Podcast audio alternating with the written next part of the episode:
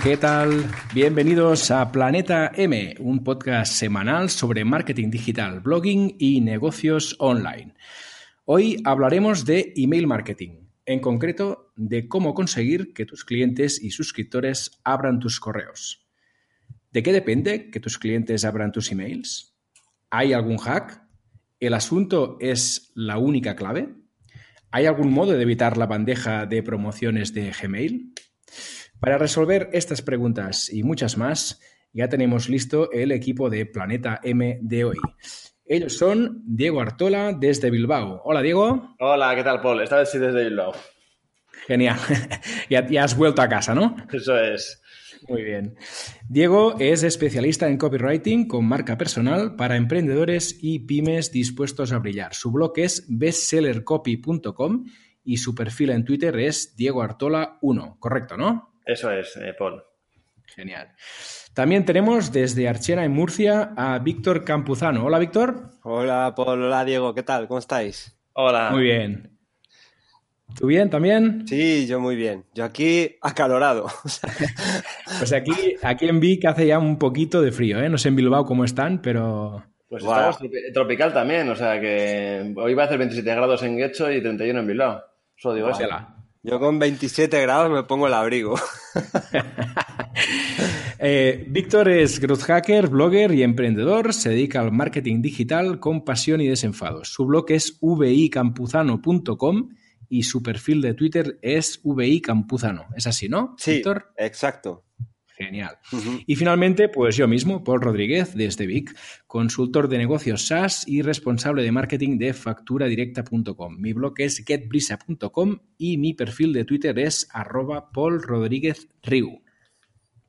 Antes de empezar, recordarte que nos puedes escuchar en iVoox y que puedes suscribirte al podcast para tenerlo siempre en tu móvil.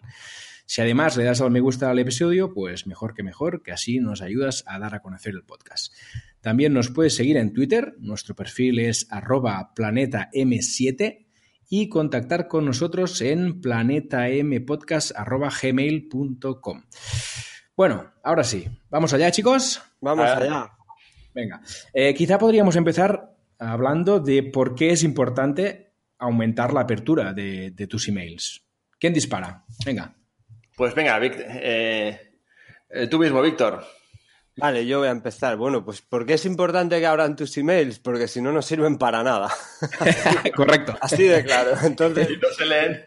Claro, exactamente. Es como hacerse un bocadillo y luego no quitar el papel al bal. No mejor Está igual el salchichón que le eches dentro que, que la cosa está jorobada. No, el email tiene que abrirse. Tenemos que intentar abrir el, o sea, conseguir que los ratios de apertura, que es el primer indicador, ¿no? Y además es, es un indicador limitante. ¿No? No podemos tomar decisiones sobre el copy del email, sobre la llamada lección del email, sobre si el contenido es o no útil si no ha habido una apertura, ¿vale? Entonces, uh, nuestro primer bloqueo, y de hecho es uno de los bloqueos mucho más grandes o, de los bloqueos más grandes que solemos tener las personas que hacemos email marketing, porque por un lado uh, tenemos que vencer la barrera técnica de los filtros anti-spam, luego tenemos que eh, vencer la barrera, digamos, de cantidad, de decir, resaltar entre millones de correos, entre miles de correos que llegan diarios, ¿no?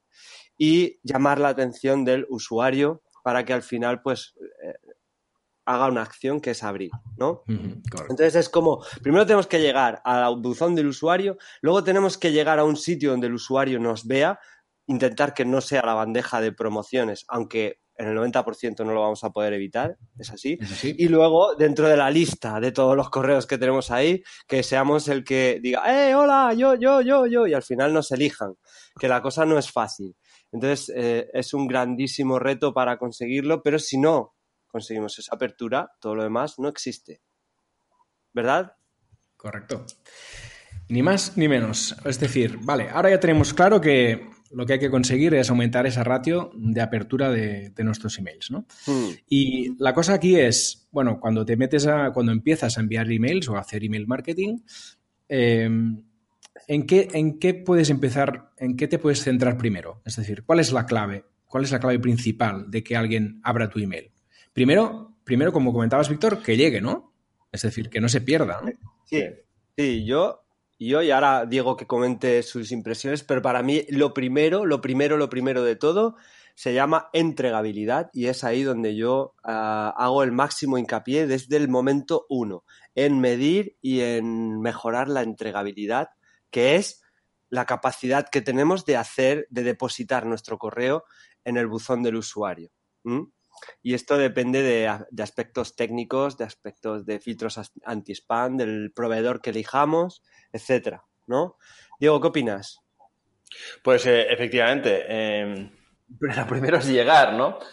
Y luego ya como punto número, eso sería el punto cero, ¿no? Eh, es, es que, el, mensaje, o sea, que el, que el correo, que la persona, el, correo, nos imaginamos a la persona que nos trae las cartas, pues que te llegue la carta directamente al buzón, ¿no? Si no hay eso, pues ya esa carta se ha quedado extraviada, ¿no? Se devuelve a, a correos otra vez y a lo mejor te llega el aviso de que no, no se ha recibido. Pero luego ya en el, ya en el punto número uno, Mm, sería, antes de nada, antes de pensar en, estrategias generales o estas cosas de tácticas infalibles, sería eh, hacer un estudio eh, muy a fondo de tu, de tu nicho, ¿no? de tu audiencia, de tu público. Porque no todo sirve para todo el mundo, hay cosas que a lo mejor a mí yo ni, ni abriría porque me aburren o porque no me hacen gracia o porque no los veo serios, muchas cosas, pero, pero claro, es que cada persona y cada nicho es, diferente. Entonces, tenemos que conocer muy bien, muy bien, muy bien eh, cómo es esa persona para entonces ya vamos a tiro hecho porque ya le conocemos, le conocemos, no sé, son relaciones, ¿no? Entonces tú sabes el chiste que le hace gracia, lo que le llama la atención, mm, lo que le gusta, ya vas, eh, es como el copy siempre, ¿no? Siempre vas con, no adivinas, vas a tiro hecho de qué es lo que funciona y le das lo que quieres, ¿no? Entonces, ya ese sería el punto número uno, ya podemos seguir hablando y profundizando. Correcto. Y, o sea, para, ir ordenando y para ir ah, ordenando las cosas de arriba abajo, ¿no? Lo primero es que nos llegue, conseguir que nuestro email llegue, ¿vale? Entonces aquí se trata básicamente de evitar el spam, ¿no? Evitar que mm. nuestro email caiga en el spam. Y aquí, ah, a la hora de evitar esto, ¿Qué, es lo que, podríamos recomendar a alguien que empiece ahora email marketing? ¿Que, elija un buen proveedor, que no use determinadas palabras, por ejemplo. Sí, para mí es, para mí es clave, ¿no? Yo vuelvo a decir que, que mm, he visto a mucha gente que se centra, por ejemplo, en, en o sea, ve en un informe una tasa de, de apertura baja y se centra en asuntos. ¿no? Y en repitentes, y hace testa vez de los asuntos y tal. Yo me paro a pensar y digo, a ver, imagínate que yo cojo, uh, escribo 20 cartas, les pongo un sello y las mando. Yo espero respuesta de esas 20 cartas, pero luego resulta que solo recibo dos respuestas, ¿no? Entonces, en ese momento cojo y vuelvo a escribir otra, otras 20 cartas, pero con texto distinto o con el colorcito distinto y tal, y las vuelvo a mandar. Y, mm, y, sigo, sin, y sigo sin recibir respuesta y me estrello los, la cabeza cambiando colores, cambiando tal, cuando el problema estaba en que lo estaba echando en el buzón incorrecto o que correos eh, no está llegando las cartas porque el sello que estoy pegando es de menos importe que el necesario para entregar, ¿no?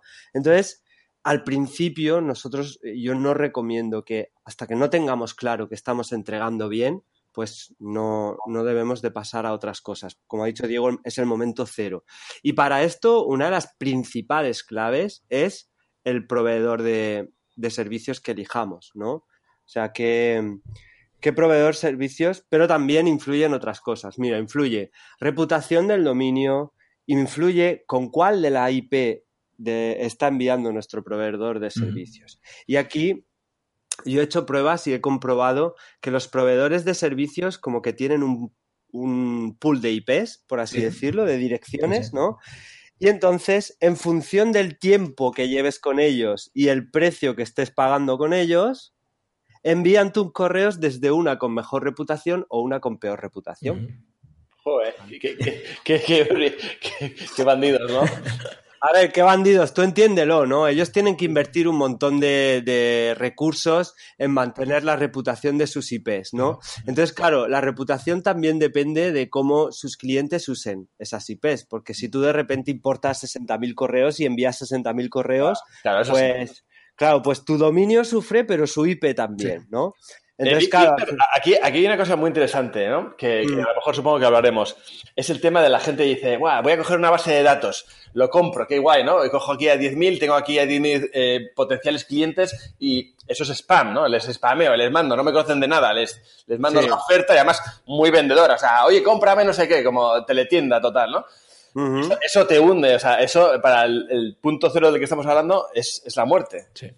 Sí, sí, por supuesto. Eso es primero que depende del proveedor. Lo más normal es que te bloquee la cuenta y que no envíe y que no envíe el correo electrónico. Luego hay otros proveedores que en cuanto empiezan a detectar, porque estas listas compradas suelen ser direcciones de email que están saturadas y que enseguida se eh, devuelven correos, rebotan y todo esto. Entonces hay muchos proveedores que en cuanto detectan unos pocos rebotes, eh, paran el envío de la campaña y luego, por supuesto, que si el proveedor pues no te está poniendo esas trabas, te digo yo ya que la IP con la que estás enviando es una IP de baja calidad y la entregabilidad de esto ah, va a estar por debajo del 10% o entre el 10 y el 15% de los correos de esa lista comprada van a llegar al buzón y las tasas de aperturas están por norma general pues por debajo del 4%. ¿ah? Sí, sí, es, una mala idea en absoluto comprar bases de datos porque la mayoría de emails están mal. Luego, cuando lo pones en un proveedor, lo que comentaba Víctor, como el proveedor, el proveedor no envía todos los emails de, golpe, sino que va enviando poco a poco. Cuando ve que hay rebote y que los, eh, los, emails son incorrectos y demás, lo que hace es directamente parar. Así que te gastas un dinero comprando una base de datos que, luego no te sirve de nada y que además perjudica tu, dominio, claramente. Y, tu reputación también, ¿no? también a la larga, sí, sí.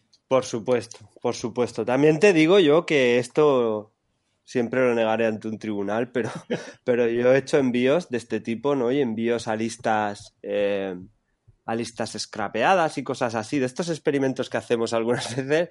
Y es cierto que las tasas son bajísimas, pero también es cierto que hay alguna venta. Y entonces dices, va, ¿sabes? Pues no tenía ventas, he invertido una hora, he hecho tres ventas, ¿vale? Que han sido tres ventas de 60.000 emails. Bueno, pero has hecho tres ventas.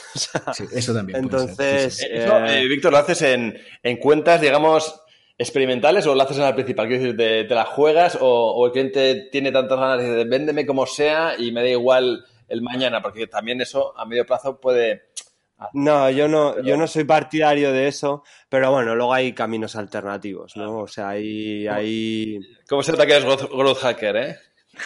Sí, bueno, pero tampoco es que sea yo demasiado fan de esas cosas. A veces tienes que hacerlas, tienes que testearlas, tienes que saber si funcionan o no. Y entonces te lanzas y las pruebas, ¿no? Yo una vez compré seguidores en Twitter para una cuenta, eh, no para la mía personal, por supuesto, para otra cuenta. Y me metí 10.000 seguidores en Twitter y luego me quité los 10.000 seguidores y fue pues por experimentar y por ver qué es qué pasaba, como si esto de verdad funcionaba o que qué ocurría, ¿no? y con esto de los emails, pues también han habido determinadas circunstancias en las que lo hemos hecho, pero también muy encubierto, ¿no? O sea, no es la marca la que está haciendo ese envío spam, sino pues otra persona o es algún becario que la está cagando o algo ya, ya, me callo, ya me callo. Correcto. Vale, pues vale, o sea, hemos hablado ya de la parte del spam, ¿no? Evitar ese spam y, conseguir llegar a la bandeja de, de entrada de, nuestro suscriptor o, de nuestro cliente. Hmm. Entonces, a partir de ahí, tenemos el punto cero superado, ¿vale? Imaginemos. Em, entonces em, eh, empieza el punto uno, que es un poco lo que iba Diego, ¿no? Que es decir, vamos a intentar enviar emails con contenidos que sean adecuados para nuestros clientes y nuestros suscriptores para conseguir, bueno, que los abran, ¿no?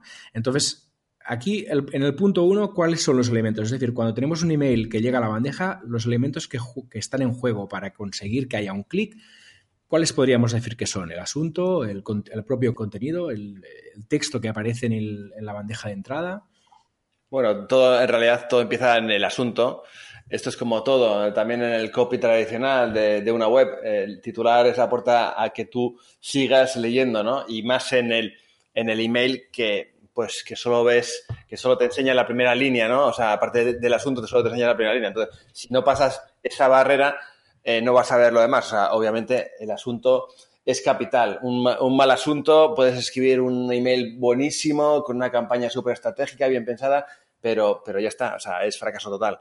Entonces, bueno, lo primero, eh, para no alargarme mucho, sería básicamente que sea un contenido de interés, que sea oportuno, por ejemplo, una campaña, pues si es Navidad, pues que toque el tema Navidad, eh, hay, muchas cosas, ¿no? luego, pues que tenga un poquito de, chispa, un poco lo que hablamos en el capítulo anterior, ¿no? Pero bueno, se puede hablar muchas cosas y, bueno, pues vamos a hablarlo, ¿no? Eh, si quieres, Víctor, puedes ampliar todo esto porque, vamos, podremos estar aquí mucho tiempo comentando.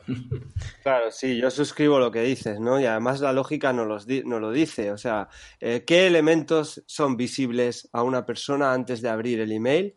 Pues los elementos es el remitente, el asunto y lo que se conoce como el preheader text, que son esas dos líneas de previsualización que algunos clientes de correo como Gmail o Hotmail o Outlook, ¿no? Pues te dan el asunto y luego te dan como las tres primeras o las dos primeras líneas del correo así en pequeñito, ¿no? Sí. Que eso se conoce como preheader text, ¿vale? Entonces son los tres elementos que un usuario puede ver en el antes de abrir el email y ahí es donde tenemos que hacer hincapié porque los tres elementos son determinantes. El asunto siempre se ha dicho que es el más, más, más, más clave y yo estoy parcialmente de acuerdo, porque es cierto que en el asunto pues hay mucho, hay mucho curro que hacer, muchos experimentos que hacer, ya no solo la parte de qué texto poner, ¿no? sino cómo combinar mayúsculas, minúsculas, cómo meter los emoticonos, si poner al principio el valor o no, ¿vale? Todas estas reglas de copywriting que Diego seguro que sabe mucho mejor que yo,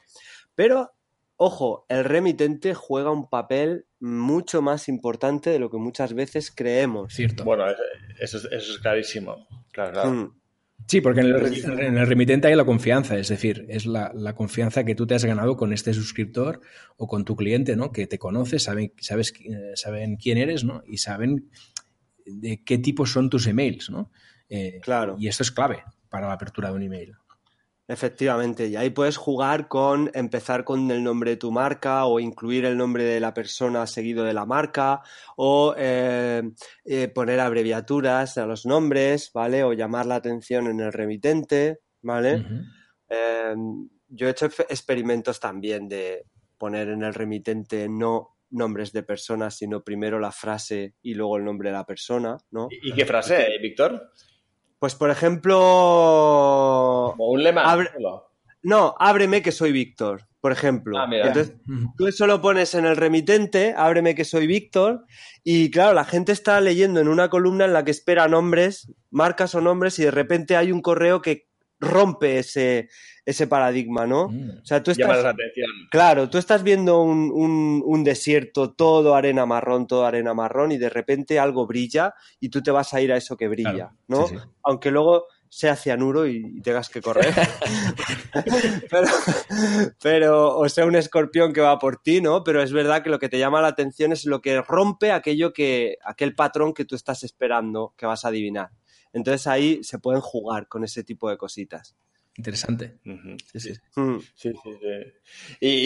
Y, otra cosa, supongo que yo creo que el nombre personal, ¿no? Aunque sea una marca, yo creo que el que haya, no sé, por ejemplo, Víctor de Acumba Mail, eh, porque a veces haces, imagínate, haces eh, webinars con ellos. Hmm. Imagínate que seas Acumba Mail, que seas de Acumba Mail, Víctor de Acumba Mail. Si pones solo la marca comercial, es un poco como, bueno, ya está este vendiéndome, ¿no? Claro.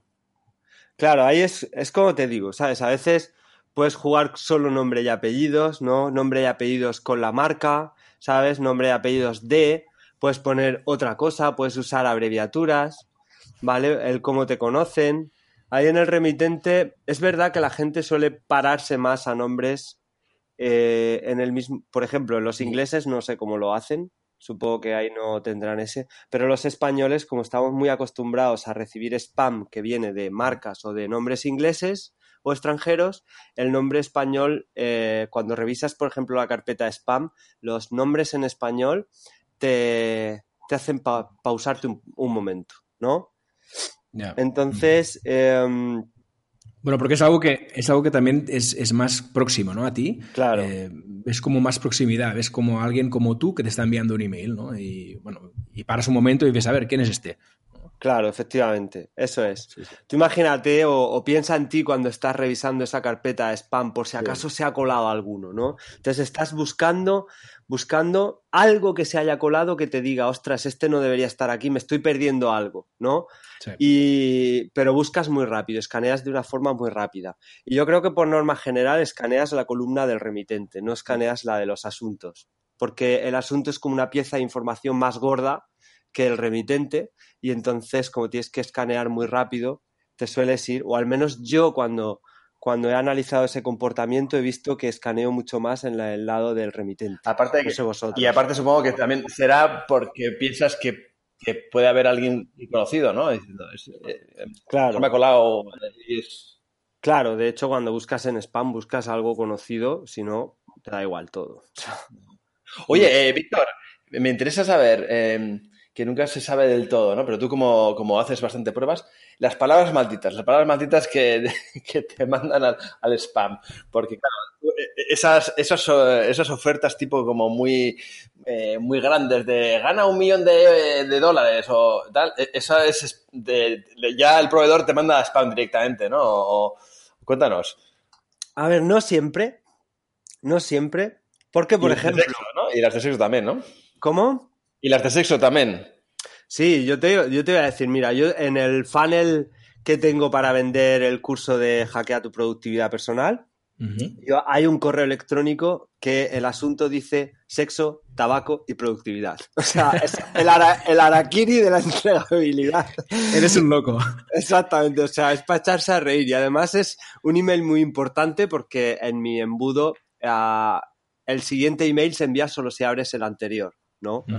solo si muestras interés en un correo te envío el siguiente, cuando dejas de mostrar interés, pues te los envío mucho más espaciados, ¿no? Y entonces es crítico porque es el cuarto email, creo, o el tercer email, y entonces es como decir, te cargas el panel aquí. Te va el riesgo, ¿eh?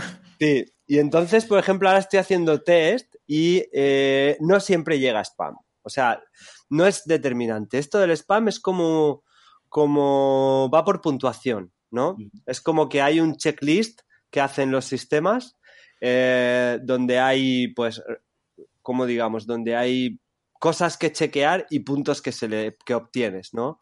Entonces, reputación de la IP, pues son 20 puntos. Pues si tienes una mala reputación te dan solo un punto y si tienes una buena te dan 20, ¿no? Eh, palabras como sexo, tabaco, gratis, oferta y tal, pues hay un este de puntuación. Em, calidad del contenido, este, extensión del contenido, etcétera. Todo este tipo de cosas, claro, todo eso es como un sistema de puntuación. Entonces, por eso yo hago, yo utilizo una herramienta para testear la entregabilidad, que de hecho es una herramienta que tengo pendiente publicar el post, va a ser el próximo post de mi blog, que hablaré de esa herramienta. y eh, lo que hay que hacer es testear todos los emails uno a uno. Entonces, esta, la entregabilidad depende tanto de tu dominio y del proveedor como de cada uno de los emails, porque como dices, sexo, tabaco, gratis, eh, pues no sé, todo este tipo de palabras, por supuesto que activan las alarmas de los filtros anti-spam. Pues se hace difícil, ¿no? Porque a veces eh, mandas emails para decir que algo va a ayudar a vender y resulta que es una palabra maldita, a lo mejor, y dices, joder, entonces, ¿cómo lo...? Bueno, ahí eh, te obligan un poco a ser creativo, ¿no? Sí. Claro, porque es que, ostras, ¿por qué no puedo hablar yo en mis emails de sexo? Jolín, claro, tan malo es, señor Gmail, señor Hotmail, tan malo es el sexo. Me ha puesto lo que quieras a que todos vosotros habéis hecho sexo alguna vez y si no, lo siento por vosotros. Exacto. Entonces, no sé, ¿sabes? Es un poco... Sí, sí. Hay algunas, algunas palabras como vender, por ejemplo, que son complejas, que son difíciles porque pueden, pueden enviar tus emails al spam y, claro, es un problema. Hmm. Es un problema. Eh, otra cosa que, que, ha salido por ahí, pero no hemos hablado mucho, es el tema de la B. No sé si vosotros, cuando tenéis una base de datos grande y vais a enviar un correo, testeáis siempre primero con algunas con algunos suscriptores y clientes y hacéis una B y luego hacéis el envío general o esto no lo hacéis? Yo creo que es recomendable, ¿no, Víctor? Eh, hacer AB, cuando, sobre todo cuando es algo importante, porque si es el típico. Porque, bueno, hay, que distinguir diferentes eh, emails. Hay emails, pues mantener una relación, una constancia, oye, que, que esté familiarizado contigo, y luego hay emails que hay que vender porque son claves, porque son de campaña, yo qué sé, el, el el eh, Navidades o, el Black Friday, esas cosas, pues hay que vender, ¿no? Entonces, claro, ahí no puedes que te vaya a regular, ¿no? Entonces ahí hay que hacer el, el AB para que, que llegues lo máximo que puedas. Por supuesto, ¿sabes? O sea, lo de los test AB está muy bien. Eh, yo también soy, como dice Diego, muy partidario de que primero haya una razón del test, ¿no? Porque hay mails que no tienen sentido. O sea, si vas a enviar una, una newsletter con una píldora de valor y todo esto y tienes claro más o menos el asunto o no hay un no hay, no hay en juego negocio, por así decirlo, pues montar un test AB para esto, a lo mejor no tiene bueno, mucho sentido. Mm, hay que buscarlo primero, ¿no? Entonces, en las fases primeras, en las que tú estás empezando a conocer a tu audiencia, mola mucho hacer test AB. Yo he visto y, he visto el 70% de los test AB que he visto. Eh, la razón ha sido es que no sabía qué asunto poner y dije, pues hago un test AB y pongo los dos. o sea que, esto suele pasar mucho, que es más cosa del profesional que hace, que no termina de decidirse que, de un este. Yo los test que, elija, la gente, ¿no? Yo lo doy y que elija la gente, ¿no? Claro. Lo chulo es, o sea, los test AB es cuando tú, por ejemplo, montas una estrategia, ¿vale? Y entonces, después de lanzar esa estrategia, tú haces un análisis y dices, ostras, aquí estoy fallando y no sé qué es, ¿no? Entonces ahí cuando pones el foco en un email concreto, ahí es cuando empiezas a hacer test A-B, ¿sabes? Mm. O en una familia de emails o en un o en un grupo, por así decirlo. Es decir, ¿por qué nadie abre los emails de mi newsletter? Entonces ahí ya lo tienes claro y dices, ¿será por el asunto? Pues entonces voy a hacer un test A-B a ver si cambiando esto. Y aquí hay que tener muy en claro que los test A-B funcionan cuando hay un cuando hay unos datos de control, ¿vale? O sea, test A-B desde el principio no tienen mucho sentido. ¿vale? No, porque no tienes con quién comparar. Efectivamente, aunque tú digas lanzo un correo con el texto en mayúscula y el texto en minúscula y el que más se abra es el que gana, realmente el test A-B funciona cuando vienes de un de un histórico y dices, ostras, estoy teniendo estas tasas en todas estas veces que he hecho tal y tengo la hipótesis de que a lo mejor esto podría ser lo que solucione este problema. Entonces ahí lanzas un test A-B para ver eh, si esa hipótesis la validas o no. Claro, digamos que sería para optimizar eh, algunos emails que ya tienes estandarizados o que usas habitualmente en, tu empresa o tu negocio, ¿no? Y que quieres mejorar. Sí, yo los test AB, todos los que he hecho, todos los test AB que he hecho han sido en dos fases. La primera fase de aprendizaje, que es cuando estás lanzando y no tienes muy claro cómo, cómo lanzar y haces un par de test AB para ver si tiras por un lado o por otro. Y luego, X tiempo después, cuando ya tienes datos suficientes para analizar y ya focalizas en una cosa concreta, pero porque ahí estás teniendo una caída concreta en, las métricas. Muy bien. y mm, y yendo a cosas un poco más, eh, más concretas, ¿diríais que existe algún hack, si le podemos decir de algún modo, para conseguir que te abran más? Hemos comentado el tema, el tema que decías del remitente, ¿no? Pero, por ejemplo, con el segundo, con el, título ese, con la previsualización que te, que te muestra Gmail o Hotmail, etcétera, ¿se puede hacer algo aquí también? Sí, claro. Eh, la previsualización, sobre todo muchas veces eh, es jugar con la curiosidad, ¿no? Decir, a ver qué hay aquí, ¿no? Y lanzar a lo mejor algo enigmático, como decir, eh, por ejemplo, un truco. Funciona muy bien poner hola. Y la gente se queda diciendo, hola, ¿qué? Y le dan, ¿no? Hola. O sea, eh, sobre todo son cosas que al principio funcionan muy bien. Em, bueno, pues es algo corto, algo contundente, algo que, que sea una advertencia, eh, esto no te puede pasar, cuidado con esto, em, algo que siempre, en realidad siempre estamos haciendo lo mismo, es llamar la atención, es, decir, eh, lee esto que te interesa y entonces hay, hay, formas de, pues bueno, que sea contundente, que sea corto, que sea... Eso sería un poquito, a grandes rasgos, consejos interesantes. Sí, aquí yo nada más que añadir porque realmente estamos hablando de texto, el remitente es texto, el asunto es texto y el pre-header text es texto y aquí donde lo que se rigen son las normas del copywriting sobre todo pues las normas básicas, ¿no? De, de, hacer énfasis en el valor, de poner al principio toda la fuerza del mensaje, etcétera, etcétera. Pero como dice bien Diego, también hay cualquier prueba o cualquier cosa que hagamos que rompa el esquema mental del, de la persona, ¿no?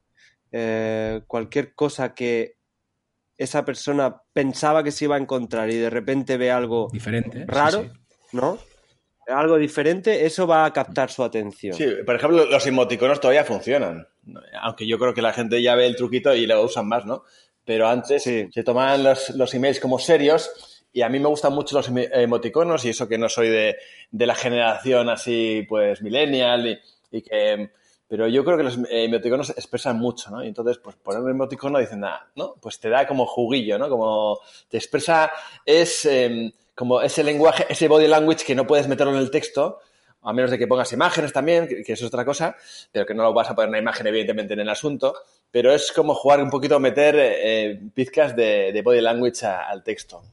Sí, además que el tema de los emoticonos eh, todo el mundo los usa a diario sí. mucho, sí. con WhatsApp, ¿no? por ejemplo. Entonces, el hecho de que entre en el email marketing es algo como natural, ¿no? que la mm. gente pues, pues le llama la atención porque es algo que usa a diario mucho y, y es como fácil, ¿no? está ahí y te llama la atención y le das, ¿no? porque, porque invita, claro. invita a hacer clic y además te acerca un poco al usuario, porque el email marketing ha sido como muy frío ¿no? durante mucho tiempo y el, y el hecho de usar emoticonos y, y, también el hecho de, por ejemplo, poner el remitente, el nombre de la persona, ¿no? que comentábamos antes, pues te acerca a tu suscriptor y a tu cliente y es más fácil pues que, que le dé al clic y entre en tu correo. Claro. Sí, sí. Mm. Y luego aquí creatividad. O sí. sea, creatividad, mucha creatividad. Yo siempre digo que el peor enemigo de, de la creatividad son las fórmulas. Claro. Y conforme nosotros nos acostumbramos y, y, de hecho se suele decir, ¿no? Oye, si empiezas en un mundo tienes que suscribirte a los blogs, seguir a los referentes, ver lo que hacen, ver tal. Y eso está bien hasta el punto de que puede ampliarte de miras, pero ojo con consumir demasiadas fórmulas porque al final terminas diciéndote a ti mismo o a ti misma, solo vales para seguir fórmulas. Sí, sí, sí. Y y cuando dices, no, voy a eliminar todas estas fórmulas que me están dando por ahí, me voy a enfrentar yo solo al problema, ahí es cuando se te despiertan las áreas del cerebro relacionadas con la creatividad. Uh -huh. y, y, no sé, por ejemplo, imagínate que tú estás lanzando una newsletter cuyo público objetivo son programadores web, ¿no? Pues vale, tú puedes seguir y regirte por normas de copywriting, normas de tal, pero solo cuando tú decides enfrentarte a ese problema dices, oye, ¿y por qué no utilizo el preheader text para simular un error? ¿no? Para que parezca código HTML que ha sido un fallo, pero que en el código HTML ponga que aquí iría un GIF relacionado con, uh, yo qué sé, con algo que llamase mucho la atención, como Star Wars, ¿no? Sí, y entonces, claro, los programadores dicen, mira, otro pasmado que la ha jorobado, ¿sabes? Y se meten a ver, se meten a ver cómo la ha cagado, ¿no? Y entonces, si dentro del email tú le dices, ¡eh! Que sepas que no la ha cagado, ¿entiendes?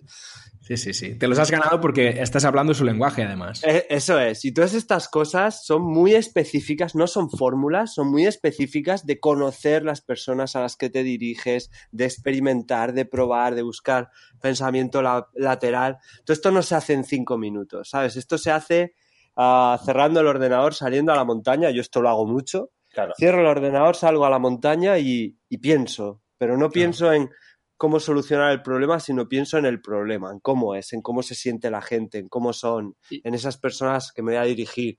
Y de ahí salen las cosas. Miras, ¿no? Te sale la bombilla. A veces. Otras veces, otras veces no, otras veces solo sudo y vuelvo a casa muerto de asco. Esto no es, no es tan fácil. Te duchas, te duchas, ¿no? Sí, sí, sí. Bueno, entonces en la ducha, ¿eh? en la ducha sí que te viene la idea. Claro, al final, al final sí. Al final, bueno, al final terminas encontrando alguna, ¿sabes? Es que el, tema de las fórmulas que eh, es que en el marketing es verdad que estamos todo el día vendiendo y entonces vendemos un método infalible, ¿no?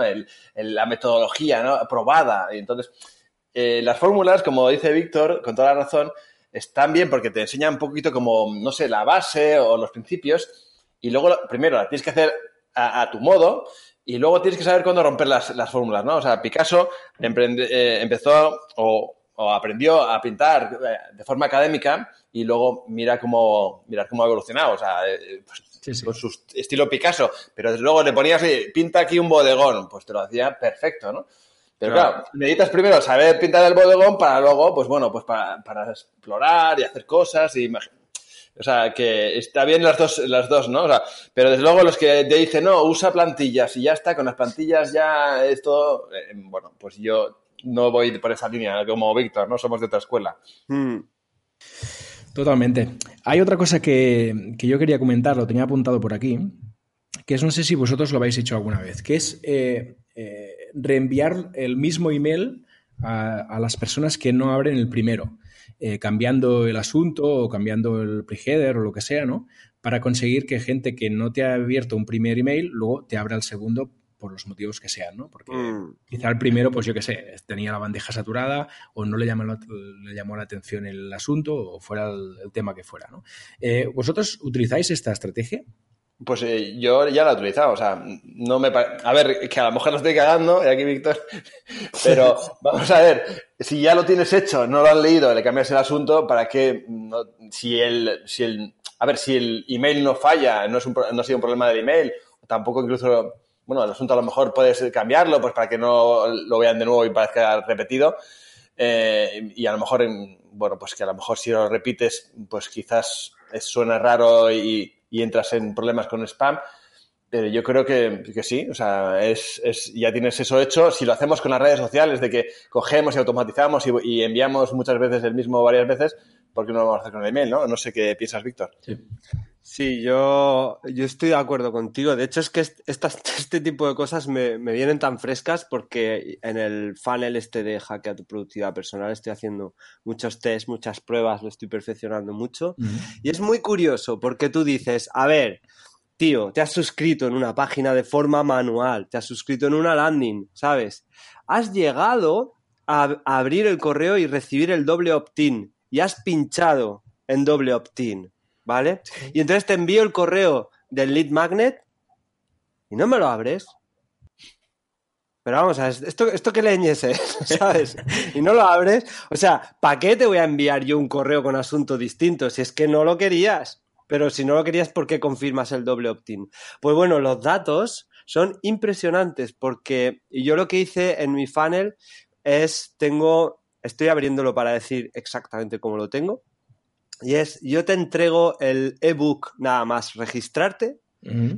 Ah, luego me espero cuatro, a ver, me espero hasta que abras el ebook. Si lo abres, pues ya entras en la cola de, o sea, en el, en el lado del funnel de los que están muy interesados, ¿no? Pero si no abres el email, al cabo de cuatro días, te envío un recuerdo, que es exactamente el mismo email con otro asunto. Correcto. ¿Vale? Bien.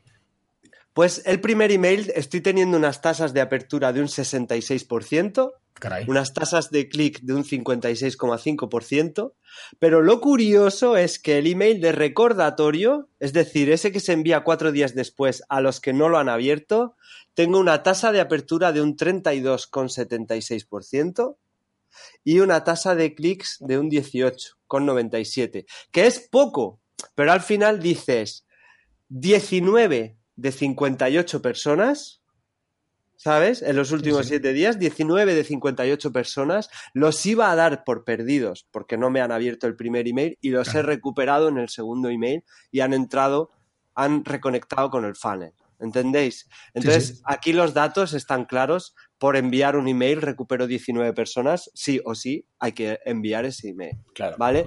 Lo que no hago es recordatorio de todos los pasos del email. O sea, solo lo hago con el primero. Con el más importante.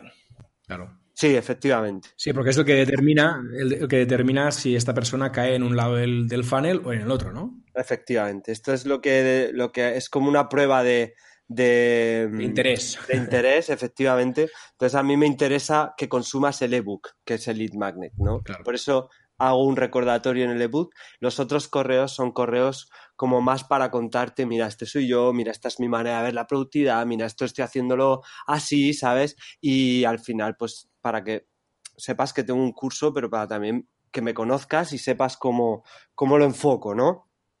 Eh, pero el ebook es la entrega de valor principal. Entonces, si el ebook no lo consumes, pues no, no vas a tener ningún tipo de interés por el curso. Claro, Paul, eh, lo que Lo que es importante saber, o yo creo que esto no lo hace siempre, o sea, porque empezamos a hacer estas cosas, lo haces de normal y al final eh, esto es para los emails importantes, porque para el tipo email, pues no sé, de newsletter, al final si haces todas estas cosas, estos trucos de decir hola, lo haces continuamente, a lo mejor lo de remitente, todos estos trucos, eh, si los malgastas, al final ya no tienen valor, ¿no? O sea, ya están vistos, ya están usados y la gente se caga. Los quemas. Tienes que reservarlo, ese efecto sorpresa para cuando necesitas que el email te dé el máximo, ¿no? Cuando necesitas que te dé todo. Entonces, eh, lo que ha hecho Víctor es muy importante. También una campaña de venta, o sea, ahí tiene que funcionar lo máximo, lo máximo. Entonces, mm. hay newsletters que son un poco de transición, de mantener un poco el recordatorio, ahí no te la juegas y no haces esos trucos, ¿no? Claro. Sí, sí. Totalmente. Es elegir bien las herramientas y cómo usarlas en cada momento, no quemarlo todo en, todas las batallas, ¿no? Porque no tiene, no tiene sentido. Efectivamente, eso es. Y hay otra cosa que, yo me estoy encontrando, no sé si vosotros, cuando doy alguna formación o, hablo con algún cliente, que es que eh, como todos estamos muy acostumbrados a tener la bandeja de, entrada de emails inundada de, muchas cosas, ¿no? Eh, muchos me plantean el temor de decir, oye, ¿de verdad que esto del email marketing es bueno para mí? Eh, ¿Tengo que hacer email marketing? Y yo a eso siempre respondo que sí, que el email marketing sigue siendo el canal más efectivo mm, para vender. No sé si vosotros os encontráis con clientes y con alumnos en cursos y tal que os, expresan este, este temor de usar el email marketing. Pues eh, realmente mm, hay, bueno, eh, Vamos a hablar un poco, hay dos, dos, visiones, una la de la empresa y otra la del mundo marketero. ¿no? En el mundo marketero, que es una burbuja y es excepcional, el email marketing empieza a estar un poquito, no sé, de mal visto por algunas personas. ¿no? Quizás se está usando muchas veces de una forma muy agresiva por algunos emprendedores que les funciona porque tiene mucha autoridad y entonces, claro, eh, ven ven eh, muchas veces estas personas como que el email marketing es agresivo, es muy vendedor, es muy, oye, si no haces esto no apuestas por tu negocio. Entonces, y claro, y muchas veces ellos mismos han aplicado ese tipo de estilo porque han hecho un curso y han usado unas plantillas y no les ha funcionado y dicen el email marketing no funciona. Entonces, por ahí hay que hacer un email marketing natural, eh, con tu estilo, con tu marca, adaptarlo a ti y adaptarlo al cliente. Y olvídate tanto de tener referencias. Y, bueno, eh, y lo que ocurre también, lo diréis, lo dirá Víctor, lo, comentaremos, es que como todo, el email marketing, el marketing se está mm, saturando, cada vez eh, antes pues nadie tenía web, ahora tiene web, antes nadie decía... Entonces todo se va saturando, entonces todo va bajando, las estadísticas van bajando, con lo cual eh, no es tan potente como antes, eso es cierto, pero eso es lo que va a pasar a partir de ahora en adelante, o sea, eso no tiene solución. Tendrás que hacer lo máximo que puedas, lo mejor que puedas, y, los resultados no van a ser tan buenos, pero es que eh, la alternativa es no hacer nada y es, es, lo peor, porque entonces, no entonces no vendes. Como el email marketing vende, entonces, bueno, pues vendes menos, bueno, pues, pues vendes menos. ¿no? sé, Víctor, ¿cómo lo ves tú? Sí, yo estoy totalmente de acuerdo. Yo también he dado formaciones sobre email marketing, la mayoría de gente ha dicho más o menos eso, desde la perspectiva de los marketers, pero luego tú ves a gente que de otros sectores que tienen su email al día, que borran unos poquitos, que no lo tienen tan saturado, ah, que sí que cuando se suscriben a algo lo consultan. Ah, yo, por ejemplo, mi, mi, mujer lleva al día el timeline de Twitter. Eh, ¿En serio? o sea, yo creo que soy incapaz de seguir el timeline de Twitter durante dos minutos y ella lo lleva al día, no se pierde nada. ¿Vale? Entonces, pero claro, porque solo está suscrita a las cuentas que realmente le interesan, etcétera, ¿no? Entonces, también es verdad que hay otro, hay otro rollo. El email marketing sigue funcionando, el email marketing todo el mundo lo usa, el, o sea, todo usa el email, todo tal. Es mucho más difícil que era antes y sí que es verdad que hay canales que debemos de explotar y, y aprovechar esa facilidad, ¿no? Pero yo sigo confiando mucho en el email marketing porque es el canal que nos permite iniciar nosotros la conversación. Entonces, hasta que no encontremos una alternativa como tal, ¿sabes? Eh, que podamos también automatizar, medir. Es que ahora mismo el email marketing lo tiene todo, por así decirlo. Salvo la, efectividad que tenía antes. Pero bueno. que va bajando. Exactamente. ¿Qué vamos a hacer? Sí, sí. sí, Y otra cosa que, sale muy a menudo en informaciones y demás es también, bueno, y vale, yo preparo una newsletter o preparo un email para vender o para hacer una campaña, tal, tal, tal, vale. ¿Cuándo lo envío? ¿A qué hora? Eh, ¿Qué día? Eh, ¿Cuándo tengo que enviar esto para que la gente lo vea y mis clientes lo abran? Eh, esta es una pregunta que es bastante recurrente y a la que yo acostumbro a responder que depende de, cuáles sean tus clientes y de, cuál es tu nicho y tu servicio o producto, ¿no? Claro, no es lo mismo eh, si te dedicas, yo que sé, a vender productos de ocio de fin de semana que si, estás vendiendo material de oficina que, tendrás en tu empresa, ¿no? Eh, ¿Qué respondéis a esta pregunta habitualmente? Bueno, realmente la has contestado tú, es, depende de la gente si tú... Y luego también hay unas horas y unos días que lo que llaman como de máxima audiencia, ¿no? Es como también la tele, pues eh, no sé, las 10. Estoy un poco inventando que tampoco estoy tan puesto, ¿no? Pero por ejemplo, a las 10 de la noche en, un programa de televisión es como que todo el mundo está viendo la tele, entonces todo el mundo, los anunciantes quieren esa franja porque llegan a más gente, pues nosotros también pensamos eh, las franjas ideales para nuestro público. Entonces, bueno, eh, lo bueno es que como segmentamos, la clave aquí también, segmentar en todo, en listas, en etiquetas y todas estas cosas, segmentas. Y entonces, bueno, cuando digo segmentas es que conoces a tu público y entonces dices, bueno, mm, a lo mejor a las 7 de la tarde, pues lo leen porque están más desocupados o tienen más tiempo libre. O al revés, eh, lo van a leer a las ocho y media porque justo llegan al trabajo, a su, a su puesto de trabajo, a su mesa, encienden el ordenador y ven el la bandeja de entrada para echar un vistazo. Entonces, yo creo que eso serían las claves. Luego, por ejemplo, el fin de semana, si es una newsletter, em, pues también puede ser interesante, porque si tú mandas tipo newsletter de pues, contenido de valor y de relación, pues también eso de que tienen tiempo y se echan un vistazo porque les gusta lo que das, pues puede ser interesante mandarlo un viernes, o sea, un domingo o un sábado, ¿no? Y luego, pues ahí, pues entra tantas, tantas variaciones de situaciones que no hay una hora para universal ni un día universal. Dicen, por ejemplo, que los lunes no lo mandes porque los lunes llegamos ahí con mal humor, tenemos un montón de cosas que hacer, eh, estamos como muy negativos y muy cabreados. Pero bueno, más allá de ahí, pues lo que dices tú, ¿no? Que depende de, tu, de tu nicho y de tu, y tu lector. Sí, totalmente de acuerdo, Diego. Nada que añadir. Bueno, yo sí, porque sabéis que por mi perfil de Growth Hacker soy más eh, bueno, soy muy analítico y tal, entonces siempre respondo, enviarás en el momento en que te digan los datos que debes de enviar. Y para eso necesitas primero jugártela, pues con lo que vayas leyendo, ¿no? Y decir, bueno, yo creo que mi gente, mi público objetivo va a vaciar su bandeja de entrada a, a, media mañana o suelen llevar el correo a día a media mañana, así que me voy a colar pues a las 12 de mediodía, que es más o menos cuando tengo que pelear con menos gente, o eh, suelen leer el correo por la noche, entonces primero haces una hipótesis y haces el envío como puedes, pero luego hay herramientas, o sea, las, plataformas de email marketing, por ejemplo, Acumba Mail, que yo la uso para las newsletters de mi blog, eh, Acumba Mail te saca un reporte con las horarios, así como un mapa de calor de las horas en las que más gente ha abierto. ¿Vale? Entonces, claro, si tú coges el histórico, las 10 últimas campañas y te miras eso, entonces si los datos te dicen que la gente te suele abrir en la franja de las 5 y 6 de la tarde, pues tú normalmente deberás de enviar tus correos para que estén fresquitos y en la parte de arriba de la bandeja de entrada, pues a las 5 menos 10, claro, para que esté, esté, la cosa fácil, ¿no? Entonces, pero claro, luego nunca dejes de probar, porque a veces no es o sea, a veces la gente te abre a las 5 de la tarde porque estabas en la parte de abajo y te abrieron el último y ya que es el último, pues voy a leerlo, ¿no? Si estás el primero y hay 100 esperando para ser procesados, a lo mejor te eliminan. ¿Entiendes? Entonces, todo este tipo de cosas hay que experimentar para llegar a un punto de ir incrementando ratios. ¿Mm?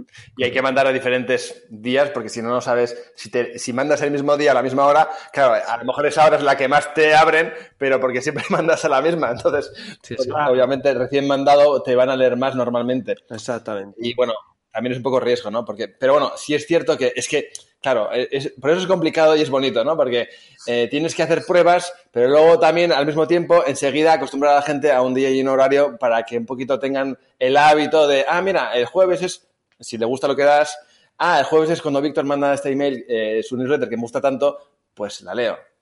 Eso es ayuda. Bueno, de hecho, enlazando con lo que comentas, hay un tema que me gustaría comentar que es la importancia del propio contenido, ¿no? De las newsletters o de tus emails o de lo que sea, ¿no?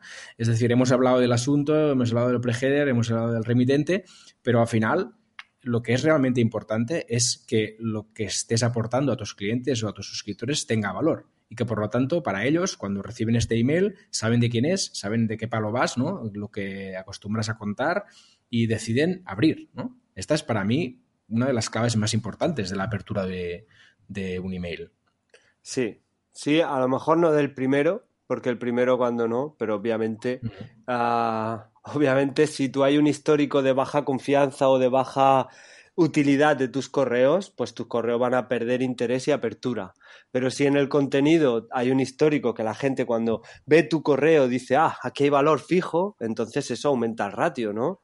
Entonces, claro, pero eso es, es como a posteriori, ¿no? O sea, el valor que entregue, el contenido del email de hoy no afecta en la apertura del email de hoy, afecta en la apertura del email de mañana. Correcto. Sí, ¿Mm? y yo creo que yo añadiría que al final es contenido y es también un poco empatía, ¿no? Em, eh, tenemos que tratar de ser un poco love mark, ¿no? Eso de que nos gusta, ¿no? Que hacemos piña, que hacemos tribu, que, pensamos de misma forma, tenemos la misma forma de ver el mundo, el mismo sentimiento, la misma emoción, que somos un poco, que nos va el mismo rollo, ¿no? Que somos como, bueno, pues no sé si, pues esto va un poco de tribus, ¿no? Somos de, yo qué sé, del Barça, o somos de Madrid, o somos, eh, darle la personalidad, eso también, eh, darle esas gotas de personalidad y contar qué pasa y no hacerlo, tratar de no ser corporativos, ¿no? No contar informes, el informe anual, el balance, esa,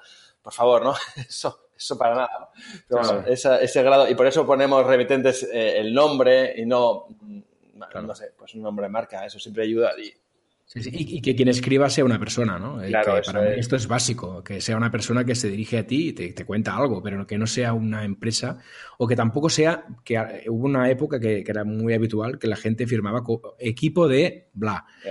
Y esto para mí sigue siendo muy impersonal. Al final, lo que quiero es saber quién hay detrás y si puedes meter ahí una foto para ver la cara que tiene esa persona que te está escribiendo, pues mejor que mejor, ¿no? Sí, y también muchas veces la firma, que parezca, pues eso, que no, no, a máquina, sino tu firma original, pues son, son, cosas que siempre te van a acercar. sin duda. Mm. Bueno, y yo, y yo ya, ya, se nos acaba el tiempo. Para terminar, quería hablar de la, de la temida bandeja de promociones de Gmail. ¿no? Si, si hay algún modo de intentar, ya ha salido antes por ahí, Víctor creo que lo ha comentado, eh, si hay algún modo de intentar evitar que tus emails caigan siempre en la bandeja de promociones. Ah. Difícil, difícil, ¿no? A ver, es, es muy, muy, muy, muy, muy, muy difícil, salvo que sea el usuario que por acción expresa quiera, eh, quiera que no estés ahí en la bandeja de promociones. Y, te arrastre, ¿no? Exactamente, y te arrastre. Ten en cuenta que a nivel técnico para Gmail es muy fácil, es muy fácil determinar eh, que un correo es promocional, ¿vale?